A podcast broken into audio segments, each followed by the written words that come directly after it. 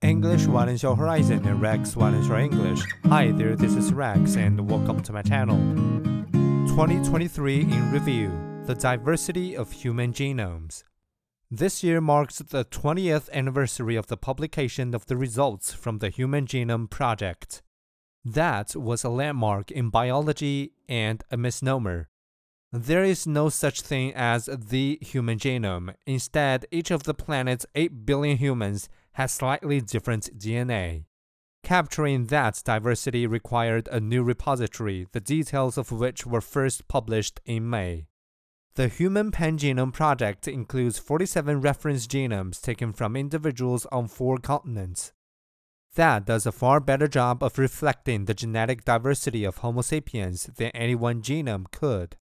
Although two people picked at random will share around 99.6% of their DNA, the differences contained in the remaining 0.4% are important.